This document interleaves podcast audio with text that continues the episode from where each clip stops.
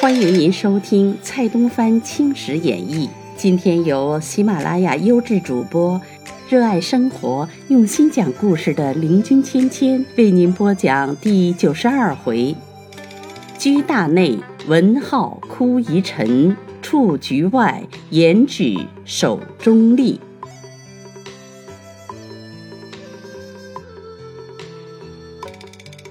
却说玉朗熙夫人。即德林姊妹陪着太后足足一日，俄见夕阳西下，天也将明，太后方命玉家母女回家，并嘱她即日来宫。玉夫人不好为傲，自然连称尊玉。临别时，太后又赐她衣料、食物等件，母女叩首谢恩。母女回家后。即把路径情形及太后促招入宫的懿旨与玉更说明。掌上双珠虽不欲使离左右，如无煌煌懿旨，不敢有违，只得略略收拾，指日入宫。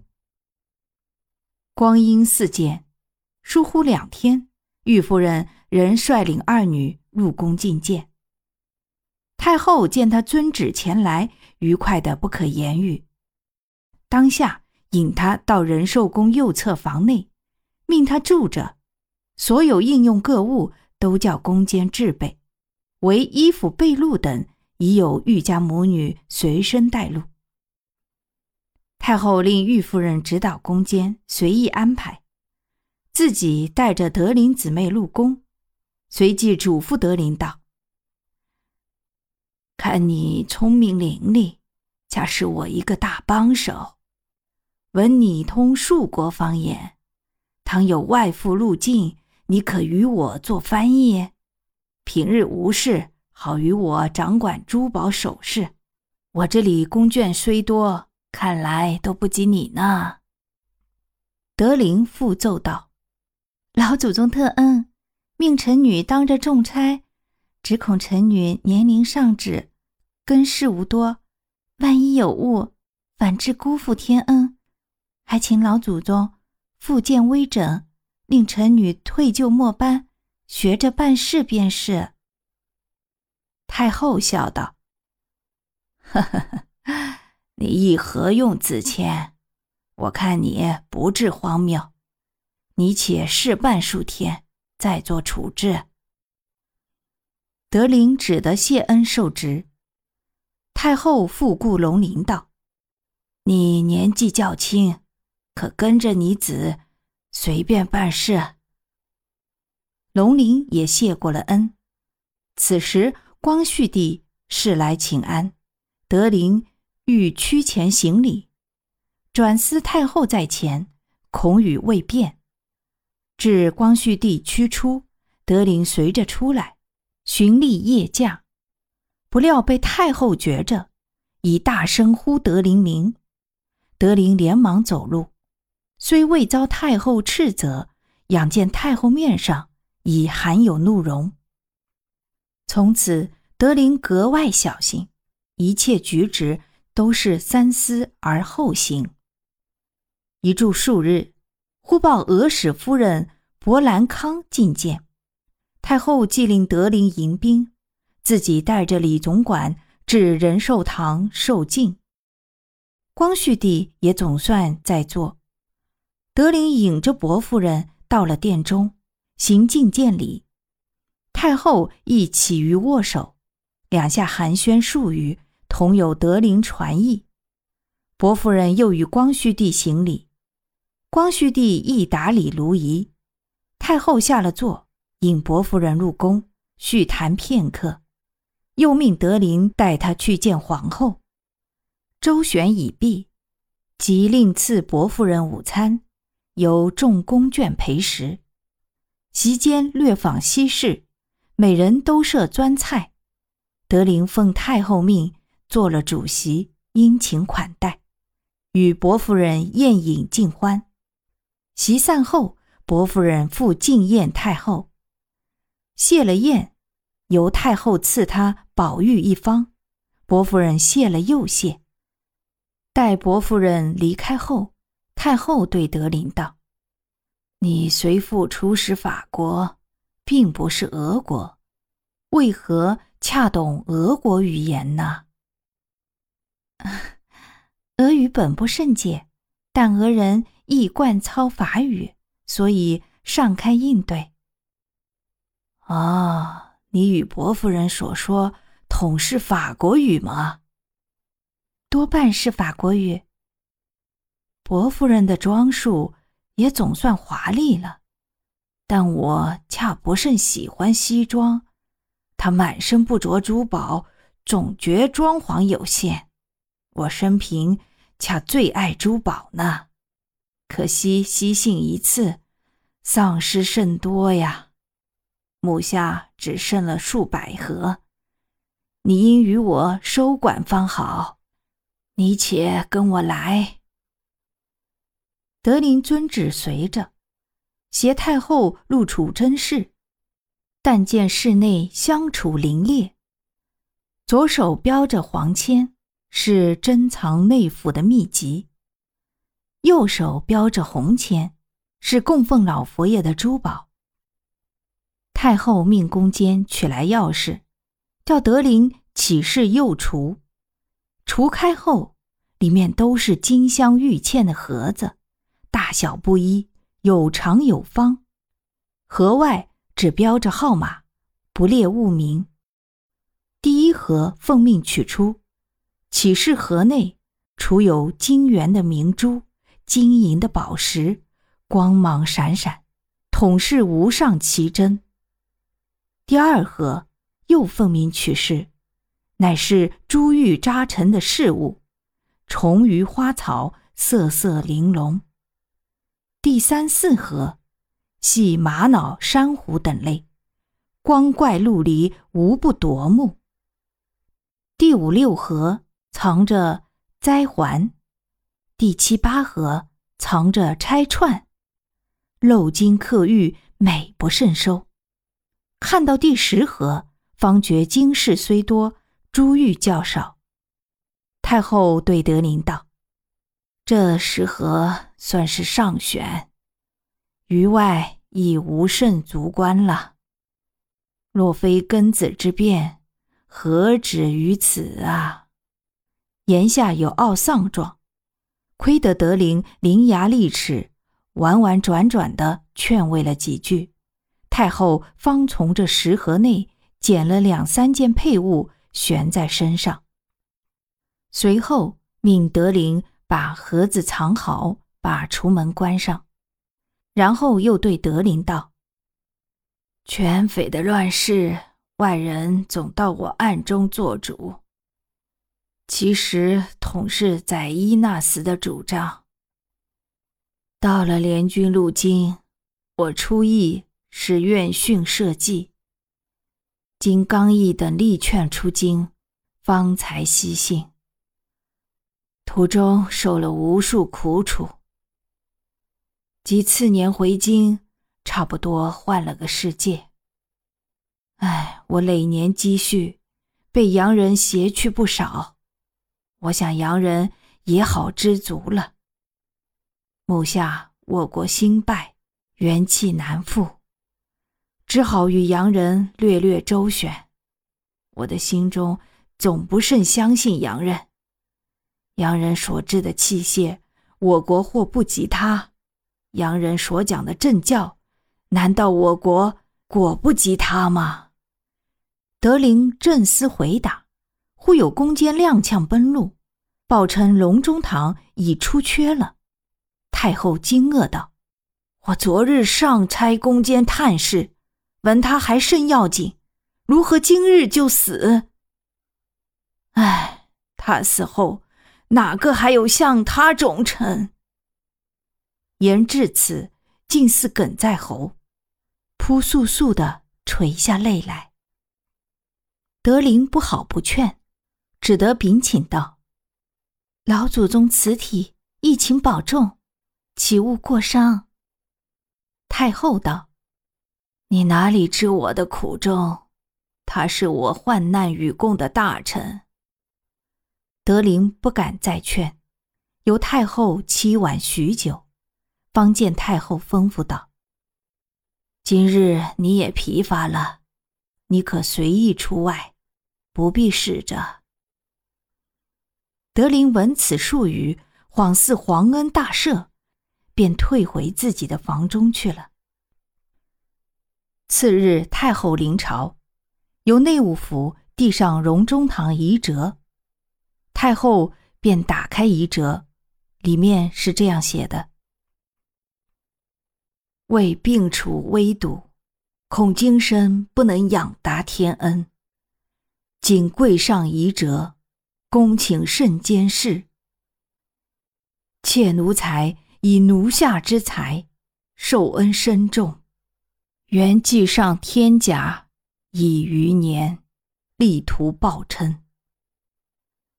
追思奴才起身侍卫，咸丰十年，国事急急，内则奸臣蓄谋不轨，外则英法联军占据京师，宗庙震惊，公价出售，铸币热河。奴才备位侍从。文宗显皇帝圣功不遇，见至弥留。奴才臣奸进言于皇太后，发觉朕夷二王之阴谋。及圣驾宾天，奸王见称摄政，图谋不轨。皇太后身处危险之中，有非臣下所人言者。幸上天佑助，皇太后臣己莫运。宗社危而复安。自此之后，两宫太后垂帘听政，叛乱消除，生平复笃。奴才蒙恩升任内务府大臣。当慕宗义皇帝宾天之际，皇太后亲命奴才迎请皇上入宫，以社稷重大之事付之奴才。受命之下。惶悚感激，何可言喻？奴才虽竭尽心力，岂能仰报于万一也？其后受任步军统领，触犯甚怒，七年之中闭门思罪。皇上亲政，复门慈恩出任西安都统，继而仍回原职。光绪二十四年。皇太后、皇上介于国事之落，决意采行新法，以图自强。皇上召见奴才，蒙恩简任直宿总督，密以破除积习，厉行新政。熟意康有为借口变法，心怀逆谋，致为新政之阻。皇上勿信跨诞之词。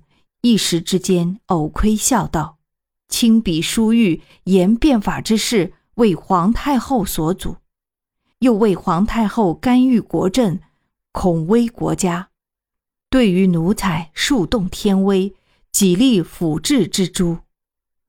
奴才密见皇太后，陈述康党逆谋。皇太后力允奴才等所请，再出垂帘。”以迅雷之威破灭奸党。光绪二十六年，诸王大臣昏于无时，尊信权匪，蒙蔽朝廷。虽以皇太后之圣明，不免为其所动，直至宗庙沦陷，社稷奠危，竟以国家之重轻训妖术。奴才屡请皇太后律实独断，不蒙信纳。数奉生敕，忧惧无数。四十日中，静候严法。然皇太后仍时时召奴才垂询，虽圣意未能全回，而得稍事补救。各国公使不致全体遇害，故事过之后，时贺天宇感谢。自西安回銮之初。即将召获之王公大臣分别定罪，见次改革数政不得及机，期真实效。两年以来，改革已不少矣。圣驾回京，如日在中，东西各国亦均感皇太后之仁慈。奴才自去年以来，旧病时发，勉强支撑。两月之前请假开缺，蒙皇太后时派内侍慰问，赏赐人参，传谕安心调理，并权即行销假，私意叠配。无奈奴才命数将尽，病久未全，竟复咳嗽喘逆，呼吸短促，至今已濒垂绝之后。一息尚存，唯愿皇太后、皇上励精图治，续行兴政，使中国转弱为强，与东西各国并治。奴才在军机之日，见朝廷用人时有人地不宜者，此乃中国治弱之源。奴才以为改革之根本，又在精选地方官吏。即固蓄名利、培养元气之一端。皇太后、皇上身居九重之中，闾阎疾苦难以尽之。你请访行康熙、乾隆两朝出巡之故事，巡行各省，周知民情。奴才方寸已乱，不能再有所成。但记我皇太后、皇上声名玉隆，得达奴才夙愿，则虽死之日，犹生之年，仅将此遗折交奴才四子桂良呈请代递。临死语多批谬，扶其圣鉴赦宥。奴才龙禄跪上。太后看完遗折后。便对王公大臣道：“龙禄一生忠诚，庚子乱时尤为尽力。现在不幸病故，需格外优恤方好。”庆亲王一匡在侧，便奏请赐陀罗金贝，及赏银三千两治丧。太后点着头，并道：“据他功绩。”应否录贤良祠？庆亲王连忙赞成。太后又道：“应派亲王前去祭奠否？”庆亲王又奏称应派，于是派恭亲王率领侍卫十人前往致祭，并令礼部拟事随即退朝。月日，由礼部拟上事法数则。太后即圈出“文中”二字，复在赐祭席一桌，并命将龙禄事迹宣赴国史馆立传，再任一切处分均欲开复，并赏其子以优等袭职等语。太后待遇龙禄，好算是始终敬礼了。过了多日。太后把意念龙禄的哀思渐渐减杀，爱人往颐和园游览自娱。一年容易，又是春宵，园中花木盛开，太后便邀各国公使眷属入园游宴。美公使康格夫人作为外眷的领袖，还有美参赞威廉夫人也随着前来。此外，如西班牙公使加瑟夫人、日本公使优杰德夫人、葡萄牙代理公使阿尔密德夫人、法参赞开利夫人、英参赞瑟申夫人等，连篇种制，随身各带女眷，黑踏踏的聚集一堂，先行了觐见礼，然后到别宫赐宴。宴毕，统在园中游览一周。大众推康格夫人做了代表，至太后处道谢。康格夫人带着一个女子，生得细腰绰约，身态苗条。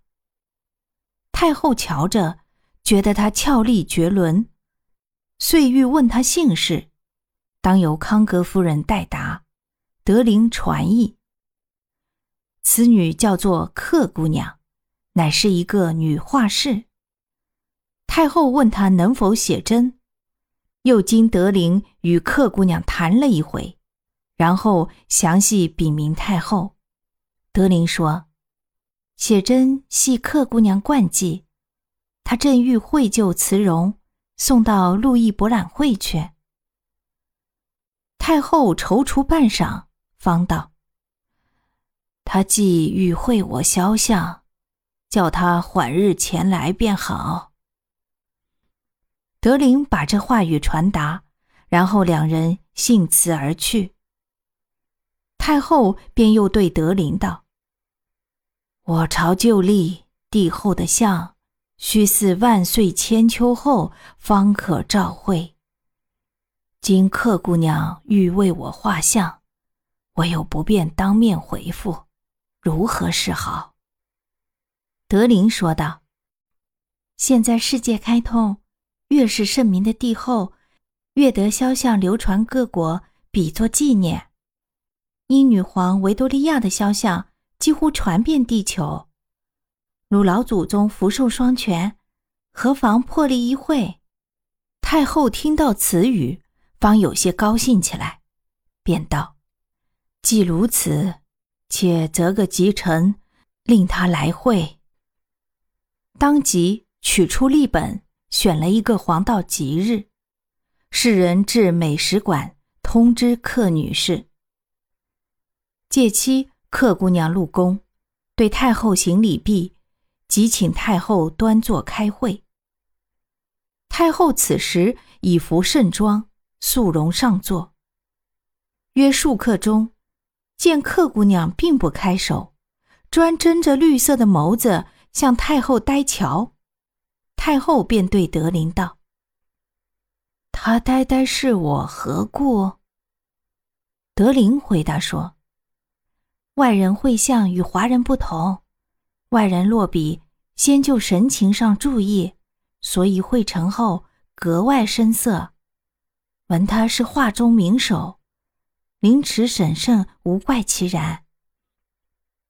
赵鲁说来，待他画成，费时不少。”我恰是不耐久坐的，待臣女与他商量，或者可简便一点。当下与客女士商议，转述太后的意思，客女士颇能体会，格外迁就，每日临会一小时，会至两星期才罢。及臣与太后果然眉目如深，与拍照相似，太后很是喜欢。命赏千金。谁知喜忧相寻，一喜之后又是一忧。宫监报道消息，说是日俄将要开战，把东三省做交战场。太后又未免焦老，这日俄开战的事情从何而起呀？原来全匪扰乱时，黑龙江将军寿山。阿附端郡王，利益排外。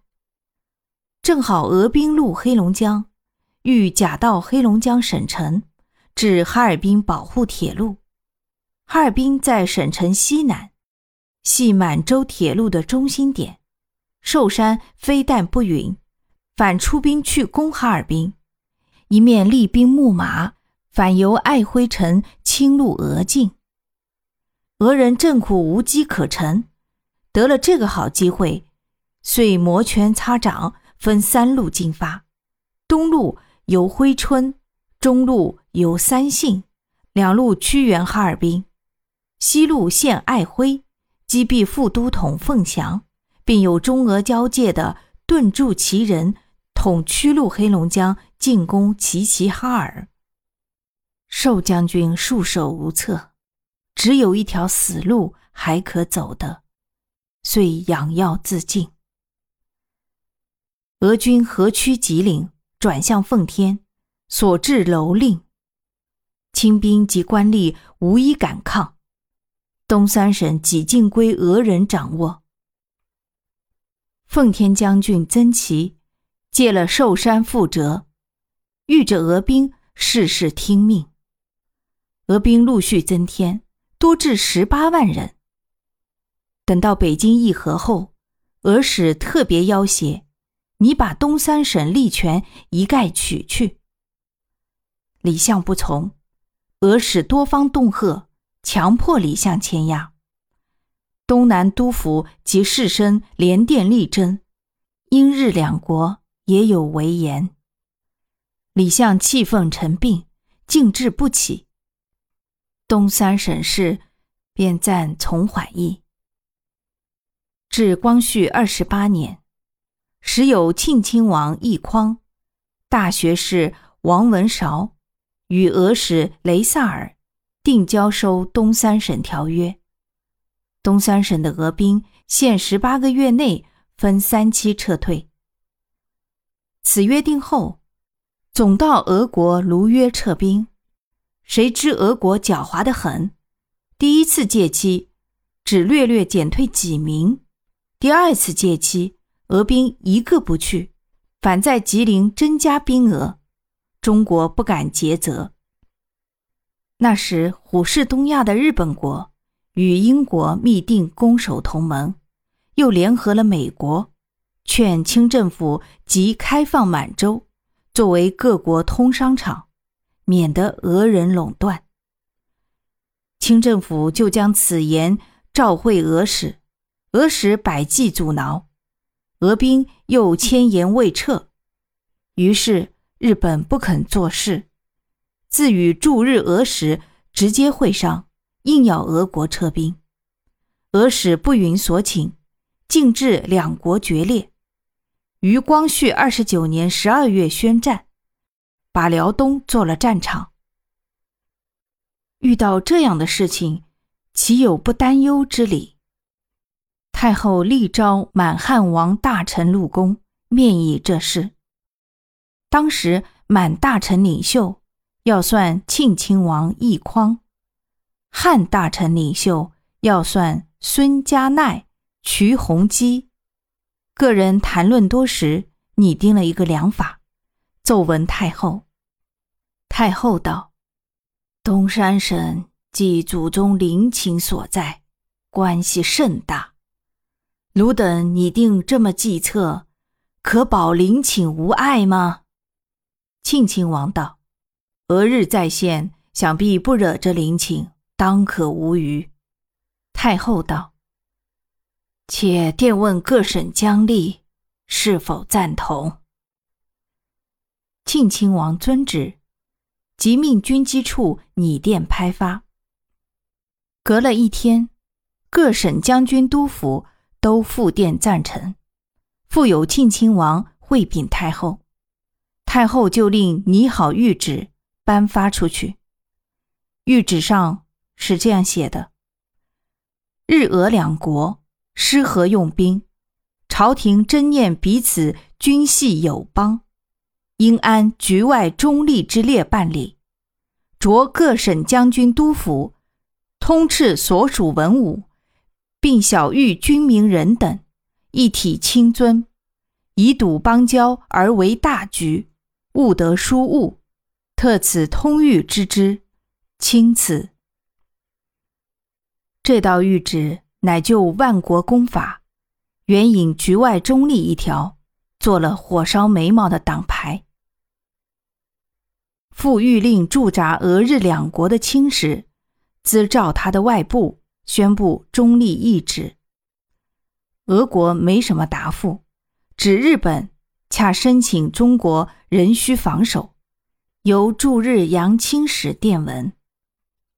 太后遂派马提督玉坤带兵十营驻扎山海关，郭总兵电府带兵四营驻张家口，副领驻日杨清时与日本郑重交涉，凡东三省的陵寝宫殿及城池关衙人命财产，交战国不得损伤。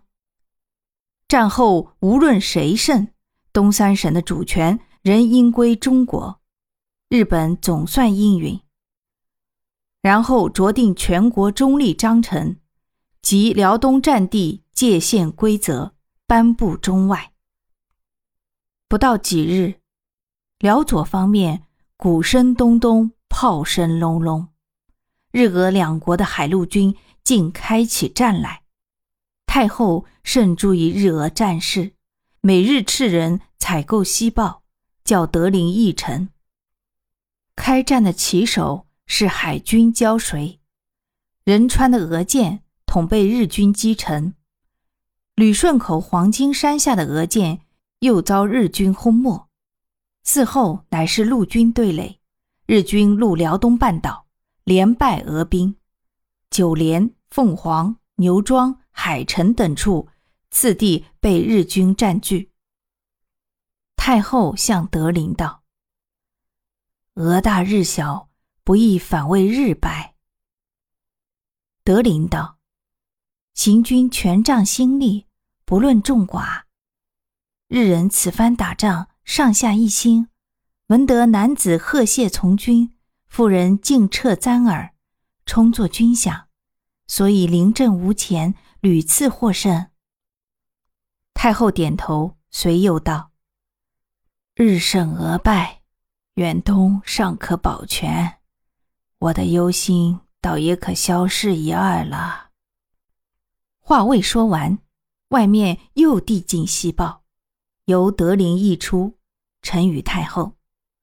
太后接着不觉惊异，正是优胜劣败，弱肉强食，国运弥长，所事为利。欲知太后惊异缘由，且看下回分。